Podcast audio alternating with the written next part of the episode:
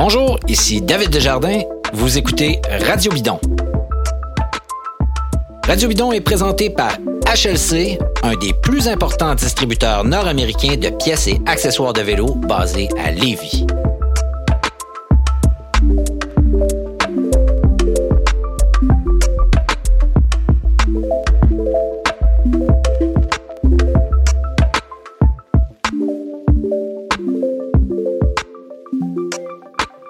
Y en a qui disent qu'après les vacances de la construction, euh, ben, l'été, c'est fini. Ben, c'est pas vrai.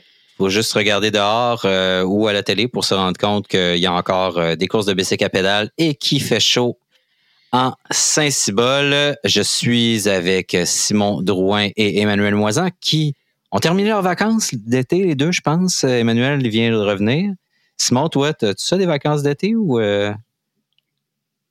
Non, moi, je suis toujours en vacances euh, post-Tour de France, donc euh, j'ai le privilège d'être toujours en vacances, euh, mais encore au chalet, et mes excuses aux auditeurs, j'ai pas mon micro qui est resté dans Rosemont.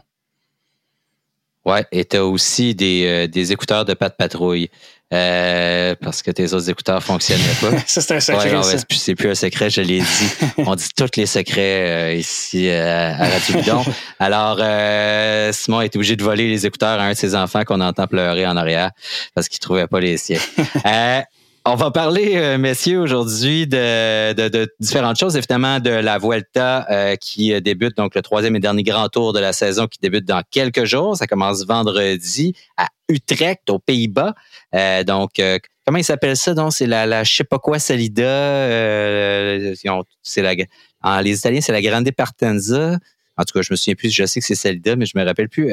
bon, chez les Espagnols. Et on va parler aussi d'un peu de la Coupe du monde de vélo de montagne qui avait lieu au Mont-Saint-Anne récemment, à laquelle je suis allé faire un tour et à laquelle Emmanuel a assisté pas mal plus que moi. Mais on commence par parler de, du Arctic Tour of Norway, euh, un certain Hugo Hull qui est arrivé deuxième au classement général après une quatrième et dernière étape euh, un peu capotée sur le plan des, des, stratégies. J'ai trouvé que c'était un peu n'importe quoi, mais euh, Emmanuel, d'abord, salut. Salut David. Puis, puis qu'est-ce qui s'est passé dans ce fameux Arctic Tour of Norway, qui a l'air d'une course assez dure, où le plateau était assez relevé, mais où il y a eu plein de surprises? Une course euh, effectivement euh, quand même assez relevée où, il y a eu beaucoup de surprises. Un, format euh, de course par étape sur quatre jours. Alors une course par étape assez condensée, assez ramassée dans le temps, qui fait en sorte que que le classement bouge quand même pas mal parce que là-dessus il y avait des arrivées au sommet, des sprints. donc, à peu près tous les, formats de, de, type de course là, habituels, mais ramassé sur quatre jours, ce qui fait que ça laisse place à, quand même à, beaucoup de, rebondissements, là, ce type de, de, petites courses par étape-là. Euh, effectivement, Hugo Hull qui, a terminé, euh, qui a terminé sur le podium du classement général final, euh, juste après un Norvégien là, qui est arrivé un petit peu de nulle part à la troisième, quatrième étape. Euh, Leknesund, qui, euh, qui a gagné 13 places au cumulatif à la 13e étape, puis qui en a gagné 23 à la quatrième étape pour, pour ravir le, classement général. Euh, c'était néanmoins une course où il y a eu euh, quelques euh, quelques surprises aussi. D'ailleurs, à la première étape, là, un Français euh, dont je vais essayer de pas trop massacrer le nom, mais j'ai pas trouvé la, la, prononciation officielle de son nom, Axel Zingle ou Zinglé, Zingle, Zingle, qui, a, qui, a, surpris un peu qui a surpris un peu tout le monde là. un gars de la, de la Cofidis qui qui a signé sa première victoire là, chez les chez les professionnels de belle façon. Et puis cette journée-là, Hugo a terminé 29e, mais dans le même temps que le peloton, à une seconde du vainqueur. Euh, la deuxième étape a été réglée au sprint par Groenewegen et euh, Hugo Hull est rentré dans le même temps que lui à la, à la 21e place. La troisième étape, c'était un peu l'étape reine là, de, de, de, cette course-là. Et puis, euh, c'est la fée là, qui, a fait, qui a fait la belle affaire de cette journée-là là, en faussant compagnie un peu là, au peloton, euh, à peu près dans le milieu de la un autre Cofidis à peu près dans le milieu de la dernière montée. Puis euh, tout le long, là, on le sentait là, vraiment comme un peu incrédule de ce qu'il venait de faire. Il se retournait, il regardait derrière lui. On voyait qu'il avait probablement pas tellement confiance d'être capable de, de rallier le fil d'arrivée, chose qu'il a quand même réussi à faire par une coupe de longueur de vélo, ce qui fait là, que ça l'a propulsé au classement général. Et euh, tout juste derrière lui, Vauclin puis Hull qui sont rentrés deuxième et troisième, là, ça a vraiment comme un peu scellé le, le la, la le classement général ou à tout le moins le, top 5 là, pour Hugo Hull à ce moment-là dans le classement général. L'étape 4, David, tu as parlé, là, qui était un petit peu euh, bizarre au niveau euh, tactique, mais qui a aussi été perturbé là, par des manifestants. Oui, ça a l'air d'être euh, rendu la nouvelle mode. Là, un peu, là, un peu la nouvelle mode un petit peu euh, désolant. Mais euh, voilà, donc euh, le, le, Norvégien dont je vous parlais tantôt, Lek Nessun, qui, qui a réussi là, à, à gagner cette étape-là. Après l'avoir animé, avoir essayé d'être à peu près dans d'avoir lancé des échappées, d'avoir sauté dans toutes les échappées qui se présentaient dans l'étape, là, on peut pas mm-hmm. on peut pas dire qu'il a été opportuniste puis qu'il a pas créé de chance de pouvoir euh, performer à ce moment-là. Il a été vraiment solide. Puis euh, c'est un ancien champion de contre-la-montre euh, de, de Norvège. Donc, quand ça a été le temps de partir tout seul, ben, il est parti. Effectivement. Et puis, tu sais, si on, si on regarde un peu là aussi avec l'histoire de, de, la chasse au point, puis le, le, le, le big picture là, par rapport à ça. Euh, il y avait il y avait DSM puis euh, les Israël euh, Premier Tech aussi là qui étaient là pour essayer de bien faire puis accumuler des points. Donc il y avait il y avait cet enjeu là, là qui était sous-jacent aussi à, à cette bagarre là. Et puis, euh, comme j'ai dit, là, Hugo Hull qui a fini deuxième. On a vu euh, Nicolas Conchi aussi de l'Alpecin euh, de, de Kenning qui a, qui a très bien fait là, pendant cette semaine-là. Et le, le, Français dont on a parlé tantôt, Axel Zing, qui a réussi là, à assurer sa quatrième place au classement général après sa belle victoire de la première étape. Fait que somme toute, une, une course quand même assez intéressante où euh, Hugo Hull, euh, notre Québécois canadien, s'est très, très bien tiré d'affaire avec une magnifique deuxième place au classement général. Oui, et c'est euh, retrouvé au micro de Penelope McQuaid lundi matin pendant une longue entrevue, si vous avez l'occasion d'attraper ça. évidemment, c'est toujours facilement accessible sur le site de Radio-Canada ou par audio. C'était vraiment cool d'avoir, c'était la première émission de la saison, le premier invité de la saison. Ouais, ont décidé de dire, OK, la personnalité de l'été au Québec, c'est qui? C'est Hugo Hull, c'est lui qui ont invité. Donc, euh, ça, c'était vraiment cool. Encore beaucoup d'émotions dans cette entrevue-là. On est revenu évidemment sur la mort de son frère, euh, sur le fait qu'il lui dédiait cette victoire-là. Euh, elle lui a parlé de ses parents, plein de choses. Donc, une belle entrevue à aller écouter avec Hugo qui donnait ça de l'aéroport, là où les cyclistes donnent très souvent des entrevues. Vous pouvez passer aussi par le, fil Twitter de, de Radio Bidon. J'ai, euh, j'ai relayé le lien vers, euh, vers cette entrevue-là un peu plus tôt euh, aujourd'hui. Là. Alors, Encore mieux, si vous n'êtes pas abonné, allez vous abonner à notre fil.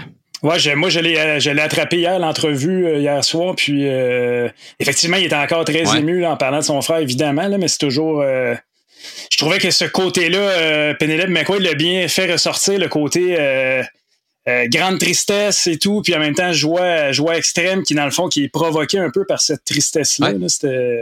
puis, Hugo disait, tu sais bon oui c'était un rêve de gagner une étape au, du Tour de France, mais franchement c'était quoi mes chances, une chance sur 100. Je trouvais que ça ça me démontrait à quel point euh, c'était un exploit ce qu'il a réussi puis que c'était pas si évident que ça là. Euh, fallait qu'il ait gagné même s'il avait déjà fini septième, même s'il avait fini troisième quelques jours plus tôt, euh, aller gagner une étape du Tour de France, euh, c'est vraiment. c'est une chance qui arrive peut-être une fois dans une vie, puis souligner que Jacob Fulsang, son, grand ami, euh, avec lui chez Israël Premier Tech, n'a jamais gagné une étape du Tour de France, quand même un gagnant de, monuments et de, de, grandes courses aussi. Donc, c'est intéressant comme étape. Puis pour revenir peut-être à cette course-là, euh, euh, Arctic Race, moi, j'ai honnêtement, je l'ai pas suivi de près, mais j'ai écouté, je suis comme tombé sur les dix derniers kilomètres. Puis euh, quand j'ai vu Leknosun avec une avance, quoi, à peu près d'une minute, puis ça se bataillait derrière, je voyais Hugo qui chassait avec un petit groupe. C'était lui qui essayait de revenir à l'avant-dernier tour pour euh, ramener l'Eknesun, puis s'est fait contrer par euh, Conchi, mhm. l'Italien.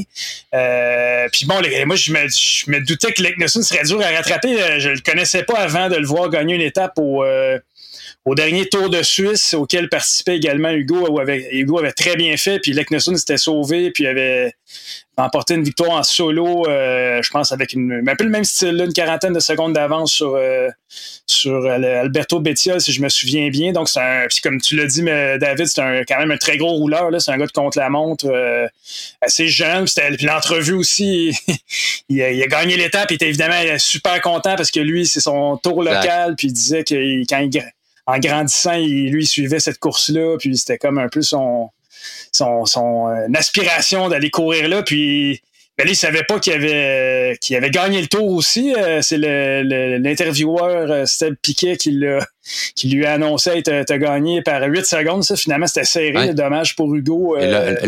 Laurent Fignon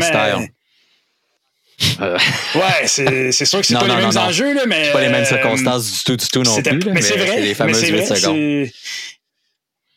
Mais il en manquait peu, là, évidemment. Euh, s'il y avait, mettons, euh, justement, s'il avait été 3 ou 4 secondes plus vite puis qu'il avait gagné le, petit sprint auquel il a fini dernier, je crois, il était 3, puis.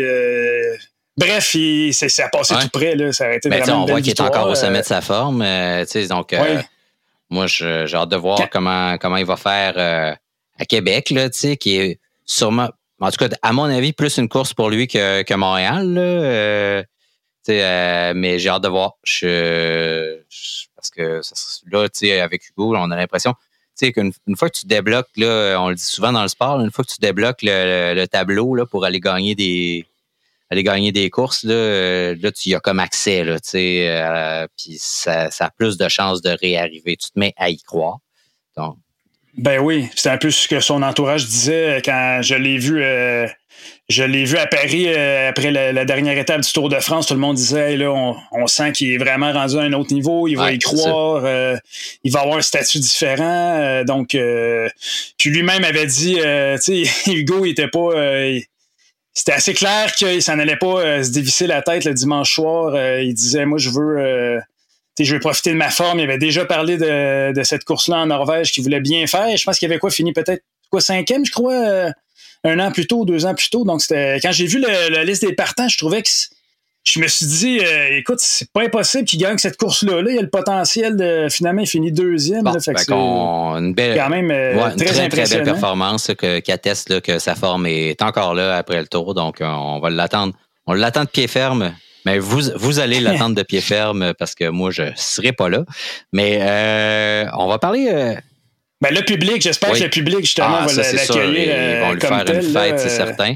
Euh, sûrement qu'il va y avoir beaucoup de trucs euh, aussi à faire euh, corporate, là, donc une visite chez Premier Tech pour aller dire salut à tout le monde à Rivière-du-Loup, des tours de vélo avec des clients, avec des commanditaires, etc. Donc, puis on sait que Sylvain Adams aime bien ça. bonjour à Sylvain, je serai pas là, Sylvain, pour aller faire du vélo. Il m'avait invité au Grand Prix. Je suis désolé, je serai pas là. Mais donc, il va y avoir beaucoup d'engagement, mais je pense que ces, cet engagement-là, ils vont probablement venir après. Parce que lui, il disait justement à Penelope, il dit Ouais, je vais garder. Euh, je trouve ça drôle, on cite Penelope McQuaid à Radio Bidon, tu sais, c'est quand même inhabituel. Euh, et à la fois fabuleux, tu sais, je dis ça, je suis comme Ah wow, ça veut-tu dire que, puis je fais une parenthèse, ça veut-tu dire qu'enfin, tu sais, le cyclisme est en train d'entrer dans ce qu'on va appeler de façon un peu générale la culture populaire, tu sais, que là, ce genre d'événement-là majeur, si ça peut être plus fort un peu que les Olympiques, là, où on, ça arrive puis on oublie vite, là, mais ça serait vraiment cool que là, tout d'un coup, là, on on s'aperçoive qu'il y a des super Canadiens, Canadiennes qui sont là sur le plan international, que ce sport-là est non seulement énorme en dehors du Canada, du Québec, mais que on a des stars ici. Là, fait que, que, que ça, ben, moi, je pense que oui. Je pense, euh, je pense qu'Hugo eh ben, lui-même est rentré un peu dans le, l'imaginaire collectif en tant qu'athlète euh, de haut niveau, euh, un champion en, bonne et due forme. Avec une super histoire, c'est ça qui arrive aussi. Ça aide beaucoup, je pense, à... Oui, oui, puis il est très... Puis il partage bien son histoire aussi, puis il, s'exprime bien et tout. Je, trouve, je le trouve, de, je, trouve vraiment encore... Ça paraît qu'il a fait donner beaucoup, beaucoup d'entrevues. Il est beaucoup plus naturel. On sent qu'il est moins euh, sur les breaks où il fait très attention, euh, qu'il maîtrise plus le, le, médium de l'entrevue, puis ça paraît, je, ça le rend encore plus sympathique, plus authentique. ça, c'est le fun aussi. Je pense qu'il justement, il s'ajuste bien quand il se retrouve dans une, entrevue plus générale à Radio-Canada, il est capable de, s'ajuster à son public. vulgariser son sport. Non, non, c'est un bon ambassadeur. Fait que c'était ma, ma, parenthèse euh, sur tout ça. Puis euh, ben voilà pour euh, le Arctic Tour of Norway de Norvège donc.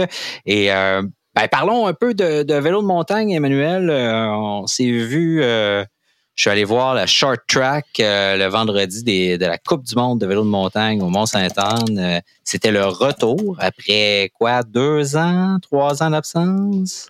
Après deux ans d'absence, puis euh, l'espèce d'apothéose qu'on avait vécu en 2019 avec les, euh, les championnats du monde et puis euh, le, départ de, de, Chantal Lachance puis de Patrice Drouin là, qui avait annoncé leur retraite de Gestev, l'entreprise qui organisait les, les championnats du monde, les, les Coupes du monde au Mont-Saint-Anne depuis à peu près toujours. Alors on était comme un petit peu, là, évidemment, en, en, manque de compétition de haut niveau là, dans, dans, le, dans la région, mais on se questionnait à savoir est-ce que est-ce que Gestev, dans sa nouvelle mouture, va être en mesure de, de, de nous livrer un, un, événement de, de la même qualité qu'il nous livrait dans le passé? Est-ce que ces deux années-là de pandémie vont avoir un peu éteint l'enthousiasme le, des fans euh, de vélo de montagne euh, du Mont-Saint-Anne, enthousiasme qui est, qui est absolument légendaire? La réponse est venue très, très rapidement. Euh, David, ça a été de mémoire une des Coupes du Monde les plus achalandées en termes de, de, foule, en termes de spectateurs. Euh, il y avait autant de monde qu'au championnat du monde là, en 2019. Ben oui, c'est incroyable. J'ai vu les images. C'était absolument incroyable. Au niveau sportif, on a vécu des, des, des moments très, très forts pendant la fin de semaine.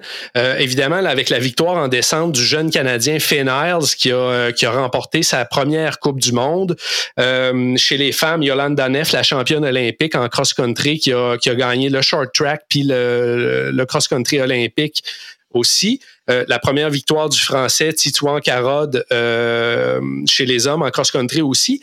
Mais ce que je retiens le plus, c'est vraiment l'immense succès de foule, les exposants, toute la section des, des, des, des exposants qui étaient remplis de monde. Euh, les, les, tous les exposants étaient contents de voir tout ce monde-là. Euh, y avait, il y avait une ambiance de fête, une, frénésie là, comme aux, belles années là, du, euh, de la Coupe du Monde là, euh, de, la grande époque là, des années 90. Euh, le party était pris dans, dans, le stationnement. On a soupé chez Emmanuel, puis on entendait le band comme si on était à côté ou presque. On a eu droit à. Ça a duré jusqu'aux petites heures du matin. Oui, c'est ça. C'est, le party était pogné dans Saint-Féréol, puis le Mont-Saint-Anne. On a comme l'impression là, exactement qu'on était de retour là, dans les premières Coupes du Monde là, où le party dominait presque que l'événement sportif. Là, c'était c'était là vraiment mémorable. L'excellente nouvelle qu'on a eue là, cette semaine, c'est que l'UCI a euh, publié le calendrier pour euh, la Coupe du Monde de l'année prochaine. On n'a pas eu de confirmation encore que Gestev reprenait l'organisation de ça, mais ils ont attribué une date au Mont-Saint-Anne et c'est une date automnale. Euh, c'est le premier week-end d'octobre. Alors, on va avoir une Coupe du Monde avec les, les, les couleurs qui sont à peu près à leur paroxysme ici au Mont-Saint-Anne l'année prochaine. En doudoune ou en euh, imperméable c'est euh, peut-être en flip-flop dans les pieds avec une tuque sur la tête, on le sait pas là, c'est une période de l'année où il peut faire euh, tout et son contraire, mais de mémoire, c'est la Coupe du monde la plus tardive qu'on va avoir reçue. je parlais tantôt là, de, la, de la section des. Excuse-moi, est-ce que, est-ce que ça, au niveau sportif, est-ce que ça change quoi que ce soit? Ben, euh, que ce soit l'automne? Ça change pas grand-chose, euh, autre que c'est probablement la finale de la Coupe du Monde. Alors peut-être qu'il y a des, euh, des classements généraux là, qui vont se jouer à ce moment-là je peux pas te certifier que c'est la finale. Il y en a peut-être une autre après. J'ai pas décortiqué le calendrier au complet, mais c'est définitivement après les championnats du monde et probablement l'avant-dernière ou la dernière Coupe du monde de l'année. Au niveau sportif, il y a des enjeux de, classement général qui vont euh, probablement se disputer à ce moment-là. Puis bon, l'automne, il pleut un peu plus. Peut-être que ça donne un course, euh, donc un parcours un peu plus boiteux. Euh, mais tu sais, encore là, ça dépend de la météo. Il y a des, on a eu des automnes tellement secs récemment qu'on était dans poussière jusqu'à mi-octobre. Fait qu'on le sait pas je vous parlais tantôt, les gars, de, du succès de foule, puis de toute la section là, des exposants, puis la, la, section, la, la, foire là, des, des, des, pits là, dans les, euh, à la Coupe du Monde. Notre commanditaire HLC était présent avec plusieurs marques qu'il distribue pour faire de la représentation, faire de la promotion de divers produits. Puis euh, j'en ai profité là, pour euh, rencontrer un de leurs ambassadeurs, qui est un, un gars de la montagne, un, un Français, québécois d'adoption, résident de Saint-Féréol-les-Neiges. Il s'appelle Franck Kircher. C'est un solide rouleur. C'est un gars de, 38 ans, un, gars d'enduro puis de descente. Euh, d'ailleurs, depuis cette entrevue-là, il est allé euh, participer à la course de l'Enduro World Series à Burke, ici, dans les euh, Kingdom, Kingdom Trails, pas loin de, loin de la frontière québécoise. Il a gagné sa, tranche d'âge chez les euh, chez les 35-40 ans. Donc, c'est vous dire le, type, le, niveau que ce gars-là roule. Euh, je me suis entretenu avec lui. On a parlé d'un peu de, sa philosophie, sa manière d'apporter, d'aborder le, bike, euh, et puis le support qu'il reçoit de, son commanditaire qui est HLC. On écoute ça.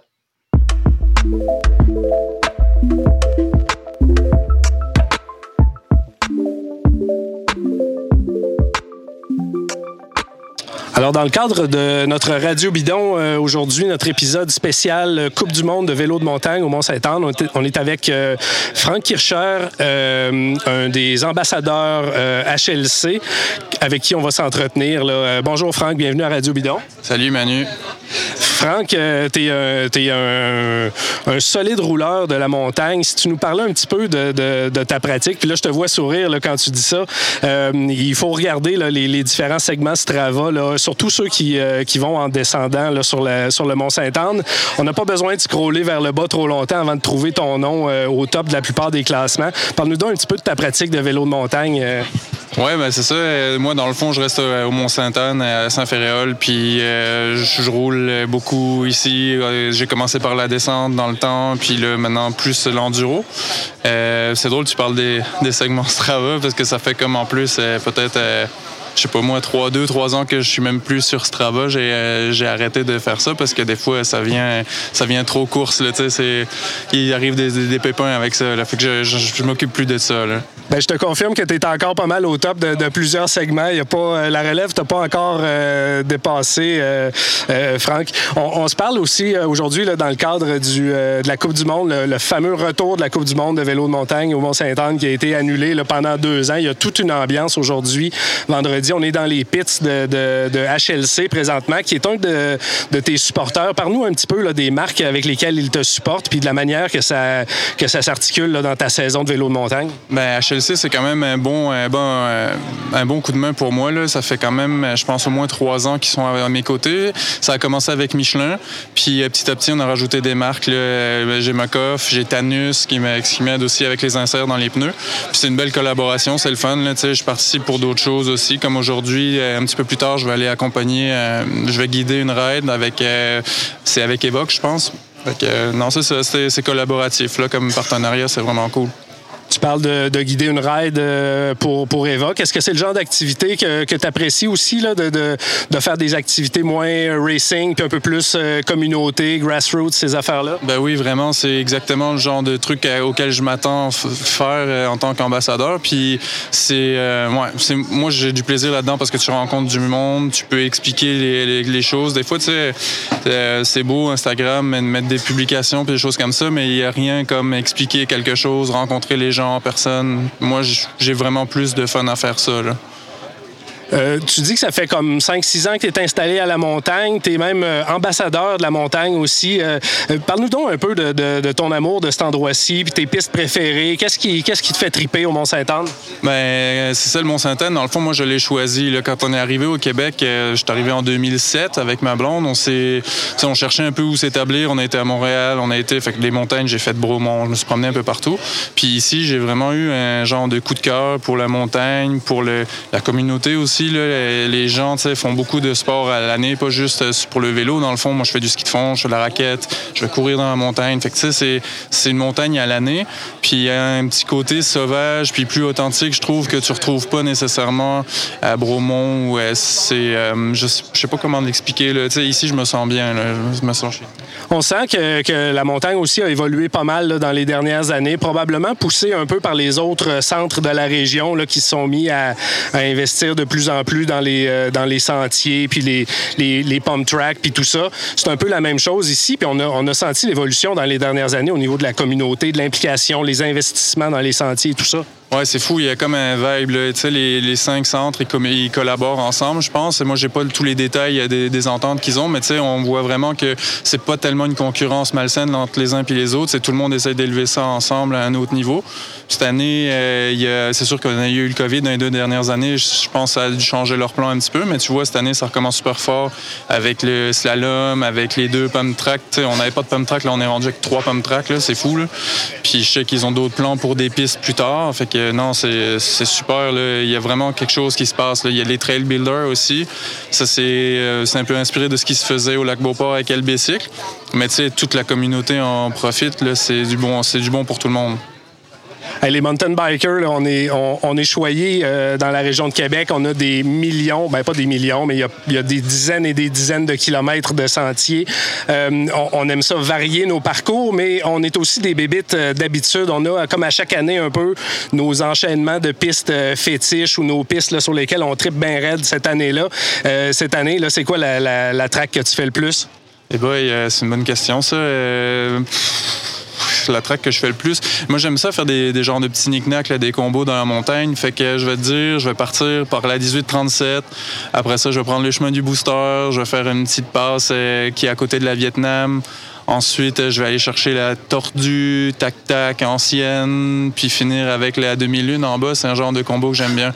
J'aime beaucoup plus les trails naturels. J'aime ça quand il y a de la racine puis de la roche.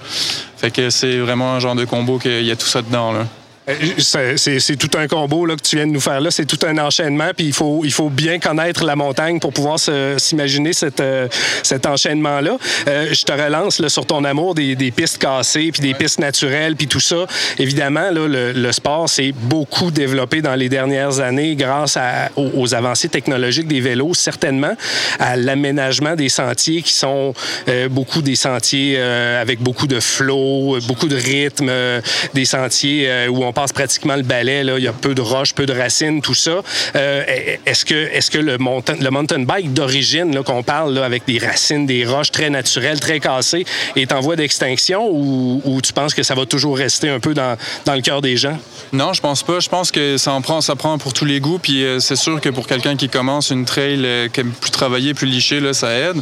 Mais je pense pas que ça va prendre le dessus puis faire disparaître les autres. Au contraire, tu sais, je vois, mettons, la tendance qu'il y a au lac Beauport, là, quand ils ont fait fait, euh, Sentier du Moulin, ça est parti beaucoup dans les trails travaillés, mais les, les, euh, les habitués de la place, là, ils commencent à demander euh, quelque chose de plus de challenge, revenir un retour aux origines, là, comme la piste comme la Magneto, admettons.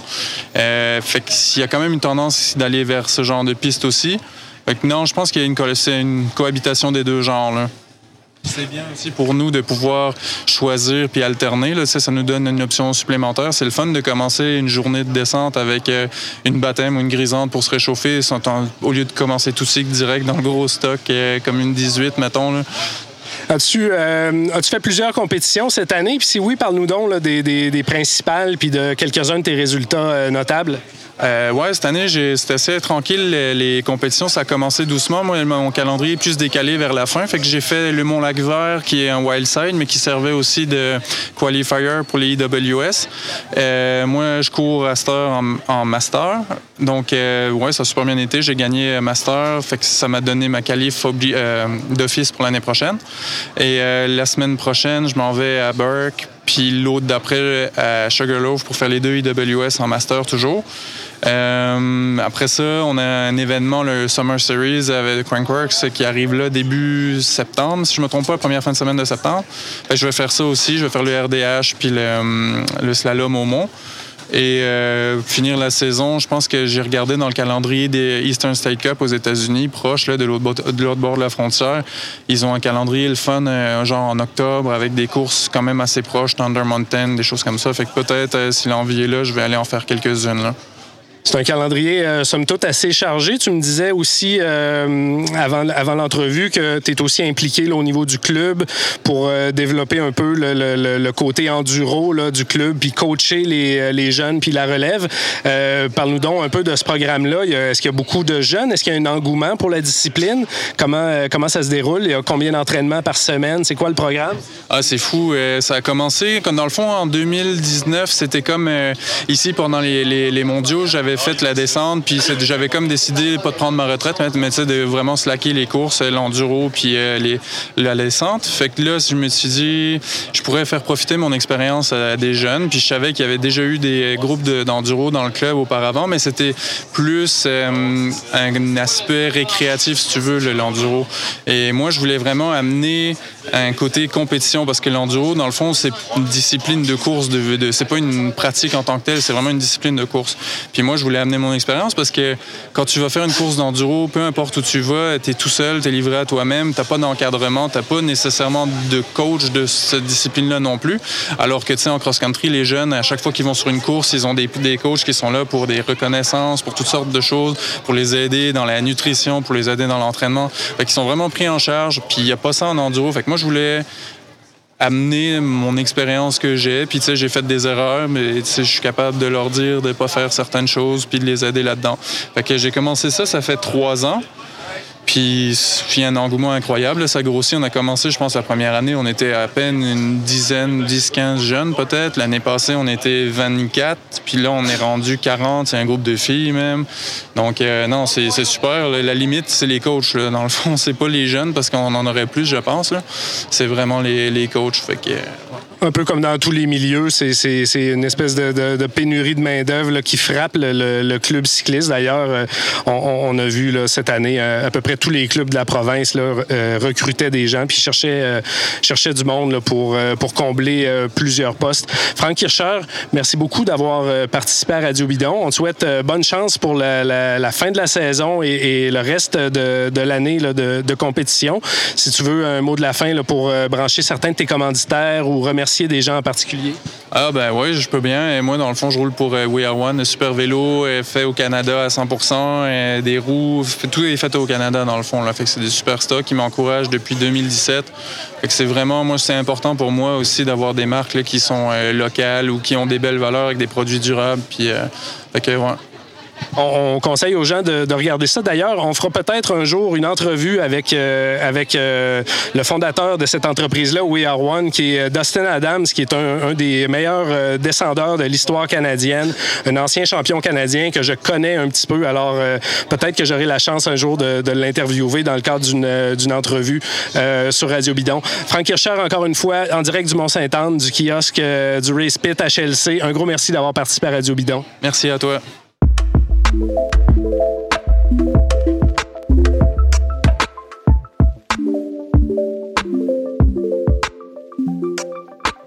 Merci pour ça, Emmanuel. Si vous connaissez pas Franck, vous pouvez aller voir euh, son profil Strava. Euh, d'après moi, vous allez voir pas mal de petites couronnes euh, dans ses dans faits, dans ses faits et j'allais dire faits divers, dans ses accomplissements parce que il descend vite en c'est assez incroyable. J'ai vu quelques vidéos aussi que vous pouvez voir avec lui euh, sur YouTube. Des euh, sentiers qui sont euh, familiers pour nous, qu'on a fait souvent. Quand je le vois les faire, c'est un grand moment d'humilité pour moi. donc, absolument. Puis, parlant de, J'allais dire, c'est juste pour euh, un peu là, mettre ça en perspective, là, le, le, niveau auquel ce gars-là roule euh, dans sa catégorie d'âge là, à, l'Enduro World Series à Burke. Euh, il a fini devant un gars qui s'appelle Karim Amour, un Français qui a couru sur la Coupe du Monde, qui a fait des top 5, des top 10 en Coupe du Monde pendant plusieurs années. Puis un Américain qui s'appelle Chris Canfield aussi, qui est un autre gars qui roule très, très, très, très, très fort. Niveau Coupe du Monde, il, y a, il y a de ça là, seulement quelques années. Alors, Franck, là, c'est c'est tout un rouleur.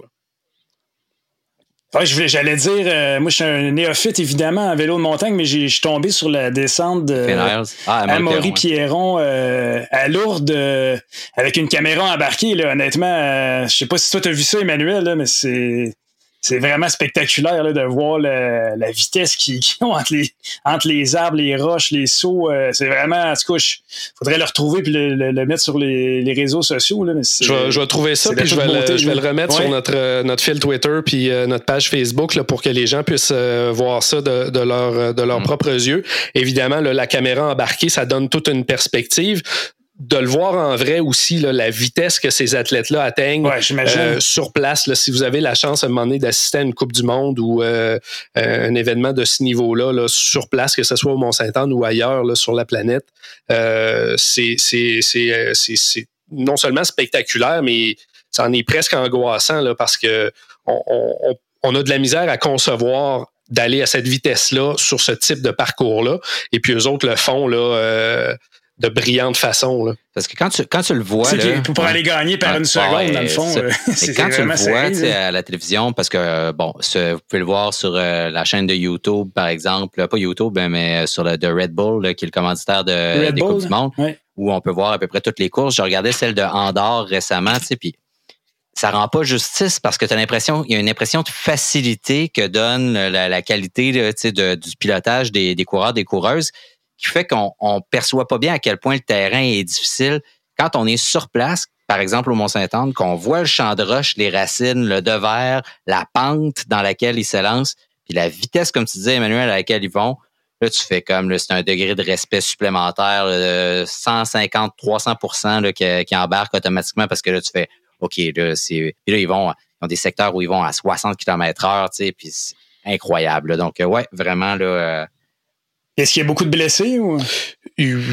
régulièrement des blessés. Euh, le, triple champion du monde, Loïc Bruni, euh, c'est fracturé une clavicule en arrivant ici à sa première ou deuxième descente euh, d'entraînement en reconnaissance de parcours. Alors, c'est le genre de choses qui arrivent fréquemment.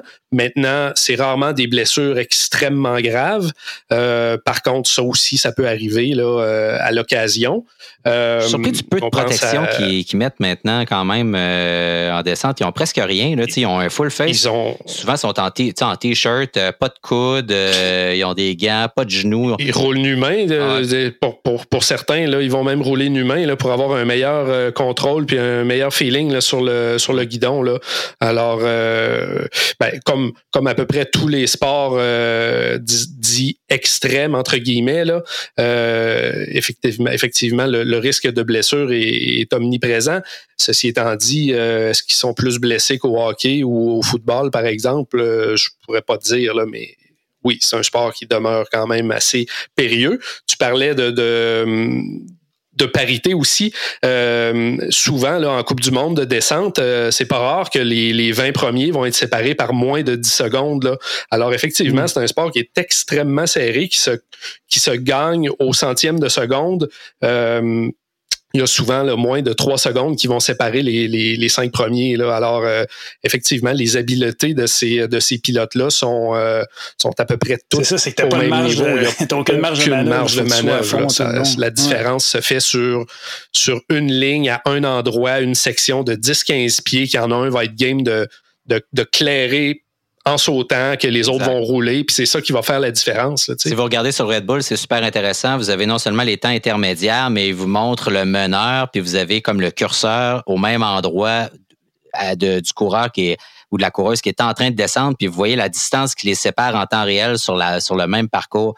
Fait que là, il est 5 mètres plus loin, 3 mètres plus loin au même, au même temps. Puis là, tout d'un coup, ah, OK, là, ils sont au même endroit, là, ils dépassent. C'est vraiment, euh, vraiment le fun à suivre ces sports-là développent beaucoup, beaucoup euh, de petits trucs maintenant pour rendre euh, le, suivi de ça euh, de plus en plus dynamique. C'est vraiment le fun. D'ailleurs, ça change de, diffuseur l'année prochaine. Emmanuel, vite, on ne s'étendra pas sur la question, mais je pense que c'est Discovery qui reprend ça, c'est ça? C'est Discovery qui a mis la main sur les droits de diffusion, puis ils sont en train d'essayer de, de changer quelques petits trucs là, dans le dans le, format ou la manière de présenter les courses, les frais d'inscription, le, nombre de, coureurs là, qui sont, euh, la protégés, la longueur des parcours, tout ça. Alors, euh, il y a encore un petit peu de mystère qui plane autour de ça. On va, on va laisser ça se décanter un peu là, dans les prochaines semaines, les prochains mois, puis euh, on, fera, on fera un petit reportage là-dessus si, si on finit par, par y voir un peu plus clair. Hey, on part de la Vuelta? Let's go. Let's go. 70e, 77e Vuelta. le Tour d'Espagne, donc, euh, qui s'élance de Utrecht aux Pays-Bas le 19 août et ça se termine le 11 septembre, donc 2022, euh, euh, en même temps que le Grand Prix cycliste de Montréal, si je me trompe pas. C'est 9 et 11, ouais, exact. Oui, absolument. Oui, ça il me semble que ça avait changé, ça, puis euh, c'est retourné en même temps. Alors, euh, donc, 21 euh, étapes qui vont couvrir une distance totale de 3280 km, 6 étapes de plaine, 2 étapes de plaine avec une arrivée au sommet. En fait, au total, il y a 8 arrivées au sommet dans, sur 21 étapes. 4 étapes accidentées, 7 de montagne, un contre-la-montre par équipe pour commencer, donc la première étape à Utrecht, et un autre contre-la-montre individuel en Andalousie, si je me trompe Euh, donc, et trois journées de repos à travers tout ça, au lieu de deux, évidemment, parce qu'il y a une journée de transfert entre les Pays-Bas après les trois premières étapes et euh, donc les autres étapes où on s'en va à ce moment-là au Pays Basque. Donc, c'est ça. Euh, on renoue hein, avec l'ère pré-pandémique, puis on a des, des grands départs ailleurs que dans les, les, pays hôtes de ces grands tours-là, aux Pays-Bas cette fois-ci. Donc, c'est un contre-la-montre par équipe pour commencer, puis après ça, deux étapes de plat là, qui sont destinées aux sprinteurs. Puis après ça, tout le monde s'en va. C'est un très long transfert, euh, donc euh, vers le Pays basque. Ensuite, les, les Asturies. Puis ensuite, un autre assez grand transfert où on va traverser le, pays là, de, du nord-ouest jusqu'au sud-est complètement vers Alicante. Et puis, on va traverser comme le, le, le, sud, euh, la Sierra Nevada et tout ça. Puis, on va remonter par la suite vers Madrid. Donc, euh, vraiment un, parcours, encore une fois, un, truc, un parcours de grimpeur avec beaucoup d'étapes très accidentées. Moi, j'aime la Vuelta. Je, vis toujours cette espèce comme on, puis on en reparle un peu à chaque année. On est toujours dans un état d'un peu de fatigue, là, où on a écouté beaucoup de vélos rendus à ce moment-ci de l'année. On a eu toutes les classiques, on a eu deux grands tours, puis on, on était un peu fatigué ça reste une des courses les plus excitantes de l'année où il se passe énormément de choses. Cette année, le, le, le, le on peut dire que le, champ est ouvert pour euh, les, les, gagnants, les possibles gagnants au classement général. Euh, les derniers gagnants, bon, ben, Primoz Roglic hein, a gagné la plupart des, des, derniers, des dernières éditions. Combien d'éditions il a gagné, Primoz? Les trois, derniers. Donc, c'est ça. Et il a attendu un peu, il était blessé. On ne savait pas trop encore il y a quelques jours s'il allait participer ou non, mais il y sera. Euh, il y a Simon Yates qui a déjà gagné ça avant lui. D'autres gagnants, les Chris Froome, Nairo Quintana, Fabio Aru, Alberto Contador, Chris Horner et Alberto Contador encore une fois en 2012. Donc, euh, c'est les derniers gagnants de la Vuelta. Euh, cette année, donc, comme je disais, il y a pas mal de monde. J'ai de la difficulté à, à me commettre, en fait, tellement il y a de monde là, qui, est, qui est en lice pour euh, pouvoir euh, aspirer à une place sur les plus hautes marches du classement général. Euh, Emmanuel, je vais commencer par toi. qui tu vois gagner ça? Est-ce que tu penses que Primoz Roglic nous fait le, le, le, coup du quatrième ou si cette fois-ci, ça le fera pas? J'ai l'impression que j'ai l'impression que oui. En tout cas, s'il fallait que, que, que, je mette un deux piastres sur la table présentement, je le mettrais sur Primoz Roglic. Ceci étant dit, euh, je suis un amateur de statistiques, comme vous le savez, mais je voulais faire l'exercice. Je ne l'ai pas fait. Est-ce que, est-ce que quelqu'un a déjà gagné la Vuelta quatre fois? Ah, euh, oui, c'est euh, Roberto Heras, c'est le seul gagnant de quatre Vuelta. Il y en a une qui, qui a perdu et récupéré après. il y avait eu un test positif à l'EPO, je pense, à l'avant-dernière étape. Puis finalement, ça a été contesté. Il a gagné en appel sur une question de procédure. Donc, peut-être un astérisque là-dessus. puis bon, Eras, là, je pense qu'il avait fait un contre-la-montre à 56 km/h. donc, euh, je ne sais pas combien il pesait. Pani, mais, Paniagua. c'est ça. et à l'eau. Mais non, tout cas, Roglic, c'est, écoute, ça serait, c'est quand même là, euh, ça serait quand même exceptionnel d'aller chercher un quatrième, quatrième Vuelta consécutive, ce qui serait ça une première. Là, Eras euh, l'a pas fait quatre fois de suite. donc, euh, ça serait, ça serait vraiment solide, mais il y a, je regarde les ceux qui veulent lui arracher la tunique rouge. et ils sont nombreux et quand même impressionnants. Il y a un certain Remco Evenepoel dont euh, son manager, euh, Patrick Lefebvre, dit qu'il a perdu plusieurs kilos. Euh, puis on l'a vu tout au long de la saison, Evenepoel a être vraiment solide. Est-ce qu'il peut gagner un grand tour de grimpeur? Bon, moi j'ai des doutes, mais tout se peut rendu là. donc, je sais pas. Est-ce que vous y croyez, vous? Est-ce que ça se peut? Bah, moi, personnellement, je suis un grand fan de, de même malgré ses, ses travers, ses sauts d'humeur euh, et tout. J'ai été charmé par une. Ça, il y a 22 ans quand même. Euh, puis c'est ce qui me fait un peu sourire sur Ah ben là, euh, c'est quasiment le, test.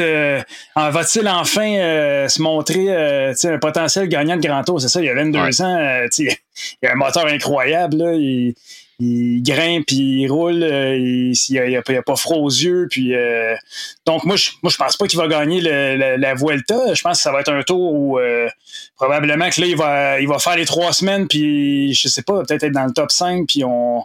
À partir de là, ça, il pourra construire vers peut-être monter sur le podium d'un grand tour ou, l'emporter. Personnellement, je pense pas. je pense qu'il est pas prêt à ça il, je pense pas que c'est un gars assez explosif, justement, dans des. Il y a beaucoup d'arrivées. Euh, tu regardes les, profils d'étapes, c'est. même les étapes de plat, comme tu l'as mentionné, il y a des, des, des finales assez, euh, des, des pentes de 7-8 km, euh, je sais pas combien de pourcents, 9-10 il y en a plusieurs. plus ça ne l'est pas.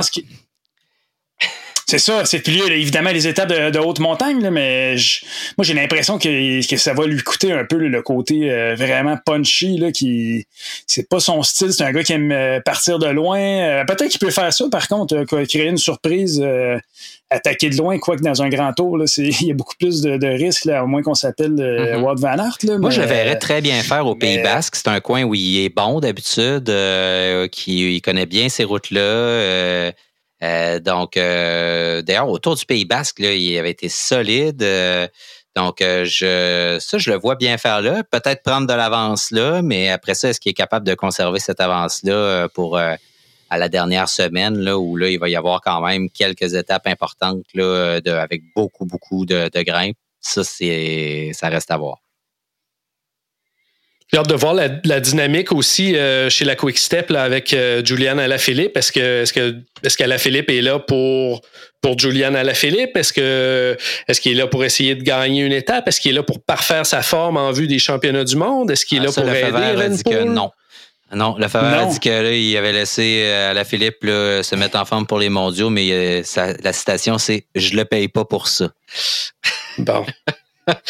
ça a le mérite d'être clair. Non, mais c'est quand même savoureux. Euh, ça, c'est quoi? C'était le tour 2021. Je pense que Philippe partait à l'attaque puis euh, il s'entraînait pour les, les mondiaux. Euh, le Fever, en même temps, il n'y a pas tort. Euh, il court pour Quickstep. Je le paye pas pour ça. Quoi qu'avoir un champion du monde dans, dans ton équipe, c'est quand même pas c'est quand même pas rien non plus, mais moi, je pense qu'Alain Philippe va aller là. Euh, ben, pas je pense, c'est ça qui a été annoncé. Il va aller là pour essayer de gagner des étapes. Euh, ça peut quand même être un bon appui à Evenepoel aussi. C'est un gars qui a beaucoup d'expérience, qui, a un ascendant sur le, reste du peloton. Euh, ils ont quand même une équipe solide, Quick Step. Puisqu'on on parle de, gagner des étapes, un autre qui risque de vouloir gagner au moins une étape, c'est Alejandro Valverde. Una mm-hmm. ultima etapa pour Alejandro qui euh, raccroche euh, ses, euh, ses, souliers à clip à la fin de la saison, normalement. Donc, il va sûrement essayer d'en gagner une aussi. On va le surveiller. puis, encore cette année, il est encore fort. Là. Il fait des trucs hallucinants.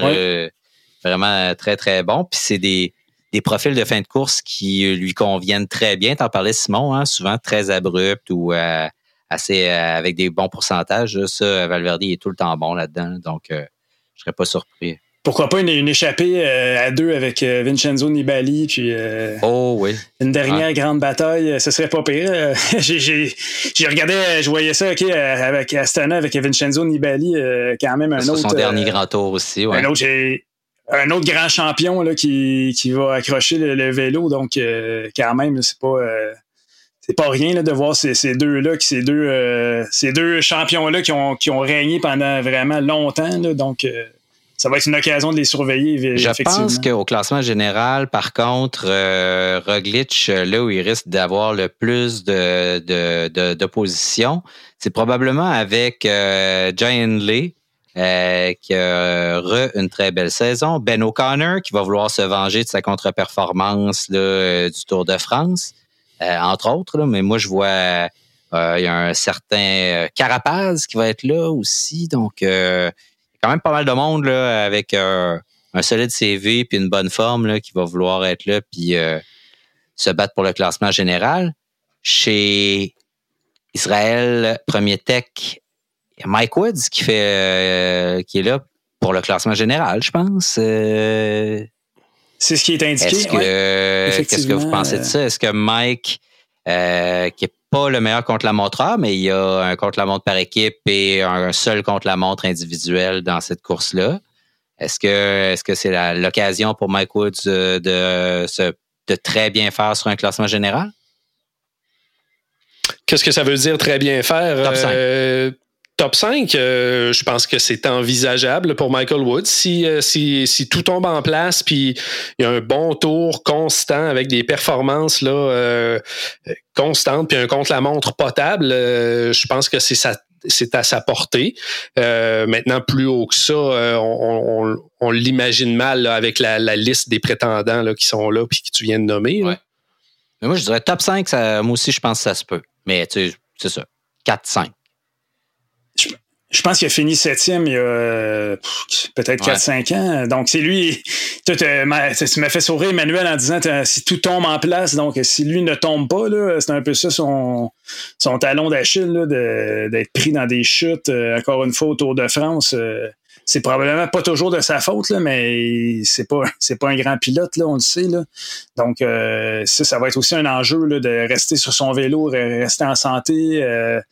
Euh, c'est un terrain aussi, lui aussi, euh, il connaît bien euh, ces montagnes-là, puis qui est très confortable en Espagne. Donc on va lui souhaiter. moi, je pense que, clairement, Israël veut un, un top 10 pour pour aller accumuler euh, quelques points supplémentaires là, dans la, leur fameuse course euh, au maintien dans le World Tour. Donc, euh, il va avoir Michael Woods, il va avoir quand même une, une, bonne équipe pour, pour l'entourer. Patrick Bevin, Alessandro Demarchi, Chris Froome. Il y en a d'autres que, que j'oublie, là, mais il y a quand même, un, il y a quand même une équipe assez expérimentée là, qui est Daryl aussi, expérimenté, donc qui va, qui va pouvoir, qui a manqué le tour à cause de, de la COVID. Là, donc, donc, euh, quand même un. Donc, quand même une belle équipe, je dirais, euh, Israël, euh, pour, ce, pour cette Vraiment. Très expérimenté. Regardez les autres prétendants. il, y a quand même, là, pas mal de monde. Là, Almeida, bon, il a tendance à, choquer, puis il est peut-être un peu lourd pour ce genre de parcours-là. Là. Je pense pas que des coureurs en haut de 70 kilos, là, 70 kilos en montant, ce soit vraiment un tour pour eux. Simon Yates, Henrik Mass, euh, j'ai parlé de Ben O'Connor tantôt. Pavel Sivakov, Jack Haig, euh, Louis Menkes, Rodriguez, Lopez, Madar. Il y a du monde, là. Euh, ça sera pas plate. Là. Non, exact, c'est ça. Je trouve que ça fait des. Un, pour le général, c'est intriguant. Deux, euh, pour les étapes, là, on va voir des. Les... Ceux que tu as mentionnés, on va, clairement les voir dans des, des batailles pour des, des victoires d'étapes. Il y a beaucoup de jeunes euh, prometteurs euh, qui, qui, qui, vont être là. Moi, Carapaz, écoute, c'est un, un, gars qui, qui a gagné un grand tour, qui, qui est quand même. qui a plusieurs podiums aussi. Là, il a quand même une certaine constance. Puis Ineos arrive là avec une très jeune équipe, mais très solide. Puis. Euh, je pense qu'il, en tout cas, moi je, le vois sur, euh, je le vois sur les, trois premières marches du podium. il a prouvé dans le passé que qu'il se, ratait rarement. Euh, effectivement, chez, chez, Ineos, là, très, très jeune, il y a Ethan Hater qui fait très bien. ben Turner, qu'on a vu dans les classiques au début de la, de la saison aussi, qui est solide, donc un, bon rouleur là, qui, va être là pour amener l'équipe. Dylan Van Baal, donc, euh, tu sais, puis Tao mm et ben, Dylan Delbal qui fait plus partie des jeunes, mais il est, il est là, euh, entre autres. Euh, puis Tao Gegenhardt aussi qui est là. Donc, euh, vraiment, une belle équipe. on parlait du renouvellement là, de, de Ineos pour les classiques, mais pas seulement pour les classiques. C'est vraiment une écurie qui est en train de, de se refaire une, une jeunesse. donc. Ben, ils ont cinq coureurs sur huit de moins de 25 ans. Donc, Carlos Rodriguez, l'Espagnol, 21 euh, ans, qui, est un gars qu'il faut, qu'il faut surveiller assurément. Et le, seul Canadien, si je ne me méprends pas, c'est Woods euh, sur euh, ce grand tour-là. Donc, il n'y en a pas d'autres. puis chez les Américains, il y a Sepkus qui est là, chez Jumbo Visma. Puis il y a chose, McNulty aussi, qui est chez UAE, qui va être là. Oui, on aurait pu penser que James Piccoli aurait pu faire la Vuelta, malheureusement, n'a pas été choisi. Je ne sais pas exactement. Je suis pas dans le secret des yeux, j'ai aucune idée comment ça s'est passé. Là, la je sais pas parce qu'il était là dans les premières, euh, dans les sélections préliminaires quand on regardait sur Pro Cycling Stats, son nom apparaissait, puis finalement euh, il n'y est plus. Donc, euh, ben, tu sais, il y a peut-être euh, il y a peut-être une question de, de points encore une fois. Euh, c'est les 10 meilleurs pointeurs qui comptent dans le fameux euh, classement sur trois ans. Donc, lui est loin Piccoli. Donc, s'il fait des points, puis ça ne le repositionne pas dans les 10 premiers, c'est comme un peu des, des points jetés à l'eau, entre guillemets, pour, en tout cas, ce qui concerne ce classement-là. Donc, il doit y avoir des, assurément des choix tactiques qui sont, qui sont pris en considération. J'ai regardé Guillaume Boivin fait partie des 10 meilleurs pointeurs. Fait que si lui, euh, si lui qui était présentement autour du Danemark, a réussi à ramasser des points ici et là, c'est des points qui, qui rentrent directement. Donc, je répète, c'est les 10 meilleurs de l'année en cours qui, dont les points comptent. Là. Puis il y a l'arrivée maintenant de Dylan Turns là, qui, qui tentera de, de, se glisser dans ce top 10-là, là, euh, ce qui n'est pas impossible. Je pense qu'avec une victoire ou deux, il, il embarquerait dans, dans, ce, dans ce profil-là. Donc, euh,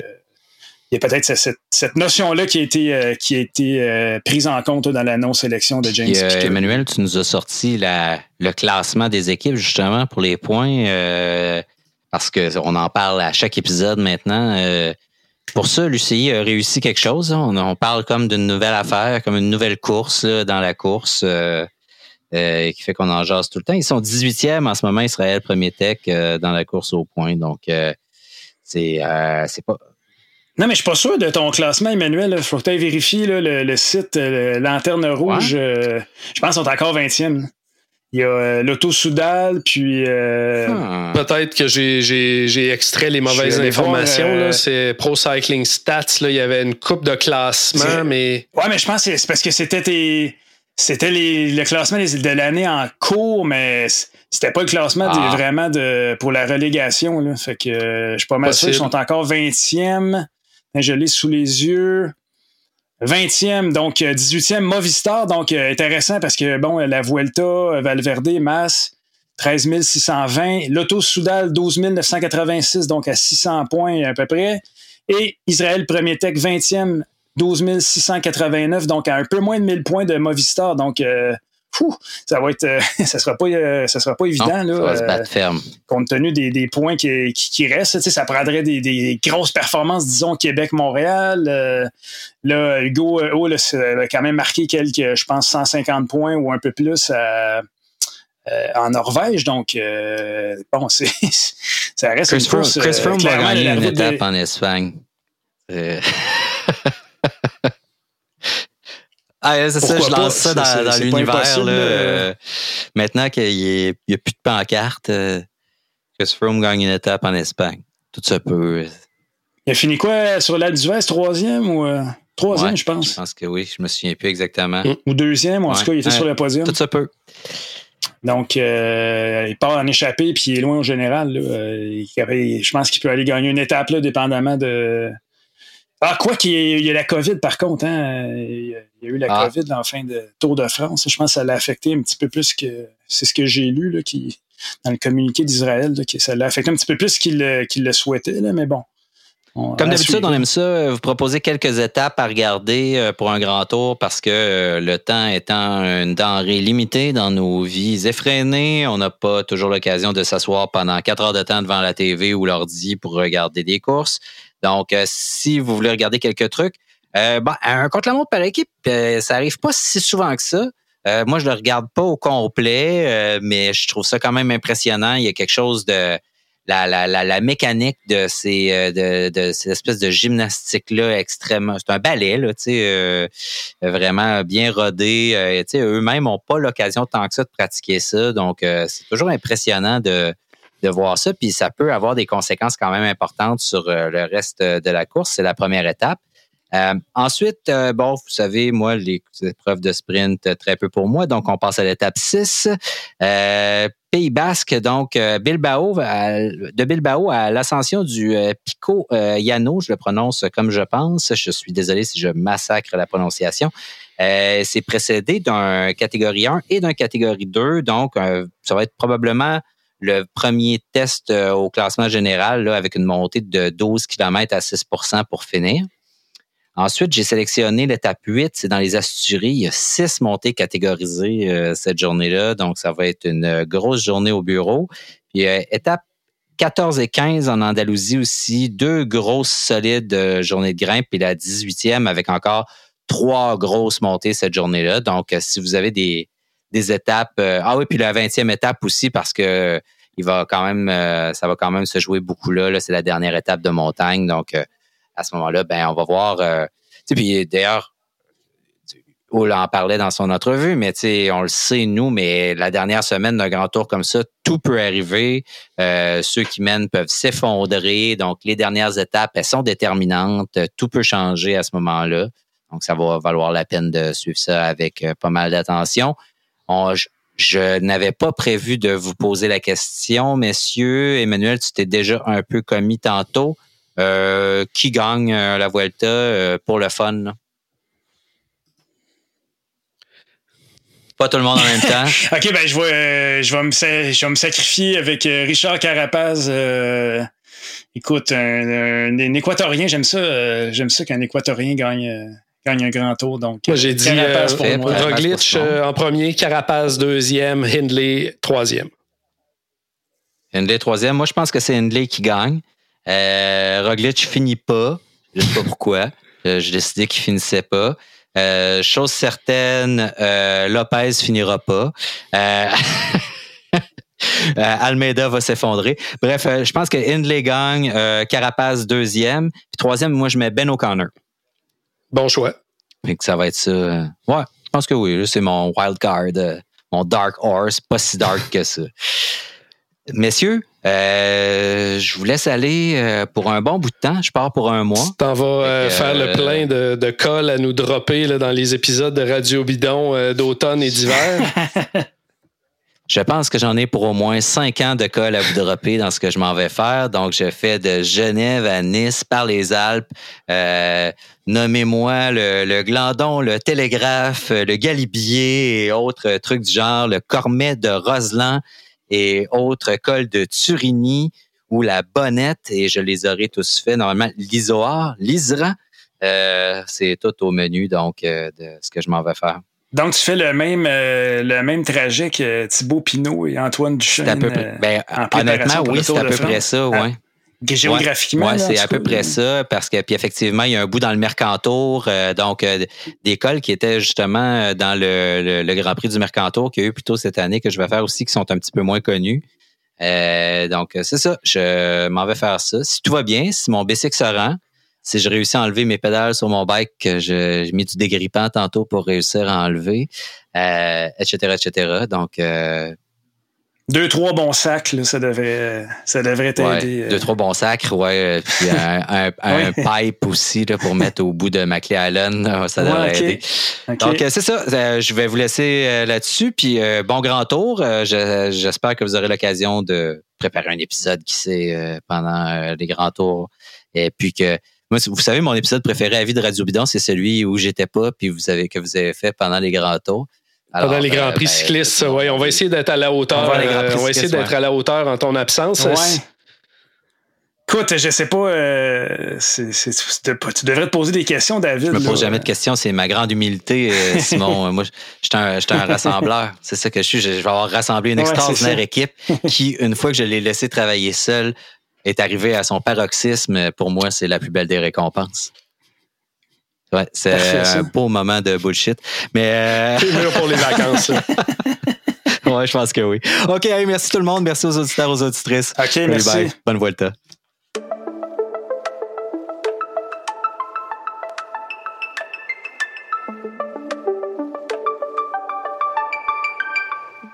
Merci beaucoup à HLC, le présentateur de cette émission et de toute la saison de Radio Bidon qu'on accueille au sein de la famille avec grand bonheur. Merci Emmanuel Moisan, Simon Drouin, Gabriel Bourdage à la technique. Je m'appelle David Desjardins. Merci et à la prochaine.